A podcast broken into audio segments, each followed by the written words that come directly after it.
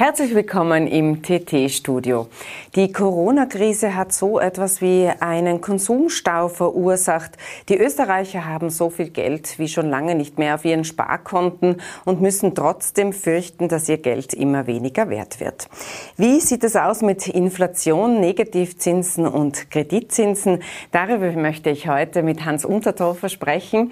Er ist der Vorstandsvorsitzende der Tiroler Sparkasse und der Obmann der Sparte Bank Banken und Versichern, Versicherungen in der Tiroler Wirtschaftskammer. Herzlich willkommen. Danke sehr für die, danke für die Einladung. Herr Unterdorfer, ähm, die Österreicher haben noch einen ganz großen Febel für das Sparbuch, für die Lebensversicherungen und für das Bausparen wissend eigentlich, dass man bei diesen drei Sparformen am Ende des Tages für sein Geld dann weniger bekommt, als man einlegt. Also wie sinnvoll sind denn Sparbuch, Lebensversicherung und Bausparer noch? Spannende Frage natürlich. Es hat sich viel geändert. Äh, es ist immer noch sinnvoll, eine gewisse Liquiditätsreserve anzusparen, also am Sparbuch auch zu halten. Sie haben schon gesagt, das Sparbuch ist immer noch Top-Favorite mit ungefähr 57 Prozent. Der, auch der Tirolerinnen und Tiroler sparen gerne am Sparbuch. Aber letztendlich ist es so, dass es eine gewisse Inflation gibt und damit ist es auch wichtig, sich Alternativen aufzeigen zu lassen und anzuschauen. Die Tirolerinnen und Tiroler schauen sich das auch gerne an. Mehr als 30 Prozent interessieren sich schon für Wertpapiere. Aber Sie haben gesagt, 47 Prozent der Tiroler äh, legen ihr Geld immer noch auf das Sparbuch. Äh, die Inflationsprognose liegt bei 2,2 Prozent. Äh, vielleicht mögen Sie das anhand eines Beispiels einmal darstellen, was das eigentlich heißt, wenn ich 1000 Euro auf das Sparbuch gebe. Sehr, sehr gerne. Es ist ja äh, spannend, also Sie haben es gesagt, 2,2 Prozent Inflation aufs Jahr gesehen. Das heißt, das bedeutet, wenn ich, und wir haben momentan sehr niedrige Zinsen, also ungefähr sechs Basispunkte, das ist ein sehr kleiner Betrag über alle Spareinlagen, ist derzeit die Durchschnittsverzinsung. Das bedeutet, ich habe am Jahresanfang 1000 Euro und am Jahresende immer noch 1000 Euro am Konto. Aber bei 2,2 Prozent Inflation bedeutet das bei 1000 Euro, dass die Kaufkraft um 22 Euro sinkt. Jahresanfang habe ich für 1000 Euro Waren bekommen. Am Jahresende muss ich für die gleichen Waren 1022 Euro zahlen, habe aber 1000 Euro am Konto. Und da sieht man dann den Unterschied, dass man also 22 Euro an Kaufkraft verloren hat. Ähm, man könnte jetzt ja meinen, wenn es bei der Bank nix, äh, nichts mehr bringt und äh, sogar von Negativzinsen nicht nur die Rede ist, sondern die auch angewandt werden, wäre es doch sinnvoller, das Geld zu Hause zu bunkern. Ähm, ist eine gefährliche Sache. Also ich kann davon, davon nur abraten, es zu tun, weil es gibt eine Menge andere Risiken, die damit verbunden sind, wenn man Bargeld zu Hause irgendwo lagert. Äh, geht von Verbrennen bis Verlieren und nicht mehr, nicht mehr finden und so weiter. Aber Sie haben was Spannendes gesagt, nämlich, ja, wenn man, soll man es jetzt zu Hause lagern? Nein, ganz klar. Aber es ist so, dass auch die Banken jetzt nicht äh, diese Situation herbeiführen wollen, und die, sondern sie zahlen ja selber für die Verwahrung von Geld bei der Europäischen Zentralbank Verwahrgebühr. Diese Verwahrgebühr, das ist äh, etwas, womit die Unternehmer oder Großkunden von den Banken schon konfrontiert sind. Das sind die sogenannten Negativzinsen, also eigentlich ein Strafzins dafür, dass man äh, Geld äh, anlegt bzw. spart. Jetzt ist es ja so, dass in Österreich die Privatkunden davon nicht betroffen sind, aber aufgrund eines OGH-Urteils. Aber wird sich das halten? Wird es auf Dauer so sein, dass der private kleine Sparer nicht am Ende doch noch Negativzinsen zahlen muss? Ich glaube, ganz wichtig äh, zum Schluss Ihrer Frage, der private Sparer, der Sparer generell wird keine Negativzinsen bezahlen. Das haben, wird halten. Das wird halten. Wir haben ein, ein Erkenntnis des obersten Gerichtshofs. Also die Justiz hat äh, darüber befunden und erkannt, dass Sparen immer mit einer positiven Verzinsung verbunden sein muss und daher es dort keine Negativzinsen geben darf. Das ist seit 2009 so. Äh, die Situation ist anders bei den Girokonten und Giroeinlagen. Und Sie haben die Unternehmer angesprochen. Dort ist die Situation so, dass ja äh, Unternehmer Geld am Konto haben, um ihre Betriebsmittel zu finanzieren, also Rechnungen zu zahlen und wollen das ja täglich abrufbar haben. Wir als Banken legen die Überschussliquidität, die sogenannte, also dieses Bargeld zur Europäischen Zentralbank und zahlen dafür pro Jahr 0,5 Prozent Verwahrgebühr, die berühmten Strafzinsen oder Negativzinsen. Und das seit 2019. Es ist ja so, dass die Unternehmen sich äh, damit äh, sehr schlecht anfreunden äh, können. In Deutschland ist es so, dass die Zahl der Tresorverkäufe in die Höhe gesprungen ist, weil eben Unternehmen dazu übergegangen sind, ihr Geld in Tresoren aufzubewahren. Wie verhält sich denn das bei den Tiroler Unternehmen? Also die genauen Tresorstatistiken kenne ich nicht. Ich kann nur eines dazu sagen, gerade bei den Betriebsmitteln, also wir als Banken sind ja dort Dienstleister, Zahlungsdienstleister.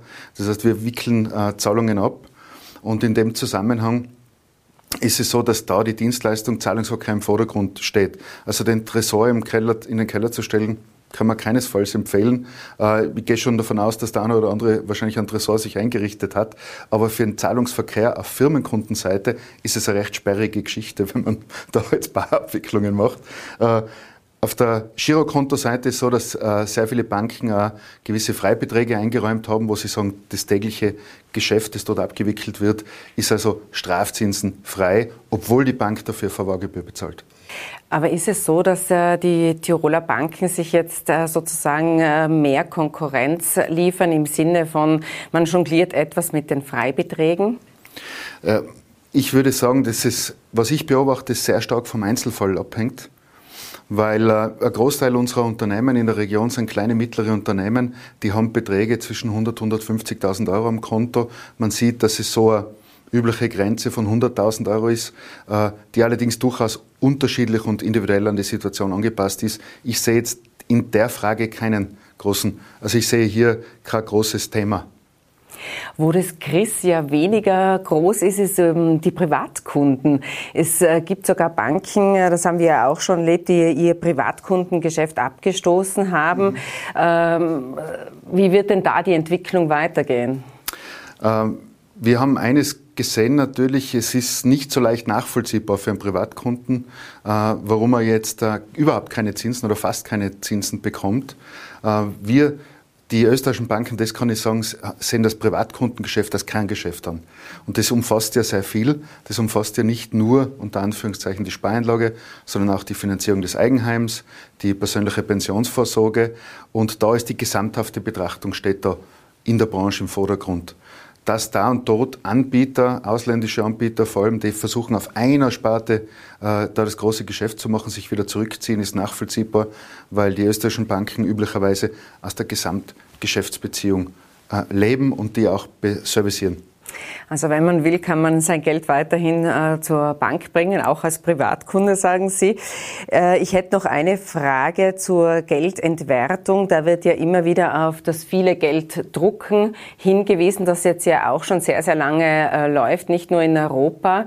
Äh, wie wird sich denn das auswirken? Diese Gelddruckerei, kann sich das auf Dauer ausgehen? Ähm, spannende Frage. Also ich traue mir das nicht final zu beantworten. Was man allerdings ganz klar sieht, die Inflation, die wir vorher angesprochen haben, die 2,2 Prozent, sind ja Ausdruck dieser Geldmenge. Also man sieht, es ist keine, kein Gespenst, das da aufsteigt, sondern es ist ein zu beachtender Wert. Und äh, ich gehe, oder man muss davon ausgehen, dass jetzt die Zinssituation sich nicht dramatisch ändern wird in der nächsten Zeit. Das zeigt auch die sogenannte Zinskurve, die da für relativ lange Zeit niedrige Zinsen indiziert. Äh, was wir allerdings ganz klar sehen, dass man gerade auf der Privatkundenseite einfach die Notwendigkeit hat, sich Alternativen in der Veranlagung zu suchen, wenn man nicht auf Dauer diesen Inflationsverlust haben will. Ähm, Sie gehen aber davon aus, dass es so etwas wie einen ganz großen Crash nicht geben wird. Ich gehe davon aus, dass es den ganz großen Crash nicht geben wird. Ähm, ich würde mal gern wechseln auf die Seite jener, die nicht sparen, sondern einen Kredit aufgenommen haben. Die freut natürlich der niedrige Zinssatz. Geld ausleihen kostet ja fast gar nichts mehr. Ähm, wird das so bleiben? Äh, es ist so, auch da hängt es wirklich von der Entwicklung der Zinsen ab. Ich habe es vorher schon gesagt, da eine Prognose abzugeben, ist äußerst schwierig und, und heikel. Es gibt keine Indizien dafür, dass es jetzt eine dramatische Zinserhöhung gibt. Was wir allerdings sehen, dass viele Kundinnen und Kunden, gerade im Bereich Finanzierung Eigenheime, jetzt Fixzinsen in Anspruch nehmen und sagen, ich fixiere mir jetzt diesen günstigen Zinssatz auf Dauer, der ja durchaus attraktiv ist und der Unterstützung ist, auch was die Wohnraumschaffung betrifft. Ähm, was würde denn passieren in Tirol, wenn jetzt beispielsweise die Kreditzinsen um 0,5 Prozentpunkte steigen würden?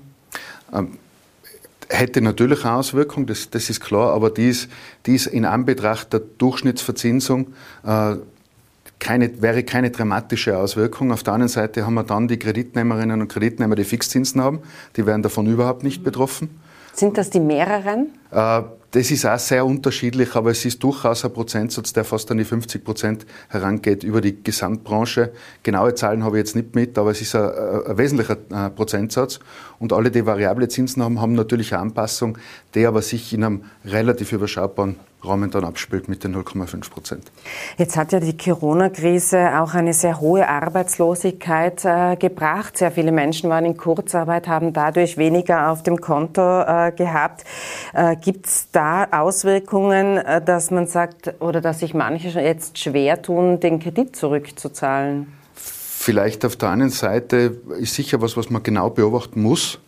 Äh, was wir gesehen haben, es hat ja umfangreiche Stundungen gegeben, also äh, auch von äh, gesetzlicher Seite. Und wir haben versucht, es sehr unkompliziert umzusetzen, sodass also Menschen einfach entlastet waren einmal in der Situation, wo sie vielleicht von Arbeitslosigkeit bedroht waren. Gott sei Dank haben wir jetzt steigende Beschäftigungszahlen wieder. Und höhere Beschäftigung und viele kommen auch aus, dieser, aus diesem Krisenmodus raus. Von daher sehen wir, wir sehen aktuell jetzt keine äh, flächige Krisensituation, wo man sagt, da ist jetzt größter Handlungsbedarf sofort gegeben. Ja. Und die meisten Banken, wenn sie gerade Hausbankenstatus haben, agieren doch sehr flexibel. Ich möchte noch eingehen auf, auf die Frage eben, äh, dass sehr viele Wirtschaftswissenschaftler ja davon ausgehen, dass eine Pleitewelle erst auf uns zukommen könnte, wenn eben die staatlichen Hilfen und Stundungen wegfallen. Äh, rechnen Sie auch damit, dass es da eine größere Pleitewelle in Tirol geben könnte? Wir sehen heute keine Indizien für Pleitewelle. Das ist äh, durchaus spannend. Äh, was wir natürlich sehen, was man noch nicht einschätzen kann, wie jetzt, wie schnell die wirtschaftliche Erholung passiert. Wir haben ein bisschen ein Indiz dafür, dass der Konsum doch deutlich angesprungen ist wieder. Wir haben, Sie haben es eh schon gesagt, eingangs eine sehr hohe Sparquote in Österreich von über 15 Prozent, 15,2 Prozent gehabt. Das heißt, es ist sehr, Geld auf, auf die, sehr viel Geld auf die Seite gelegt worden, vor allem auch vom Privaten, das jetzt ausgegeben wird.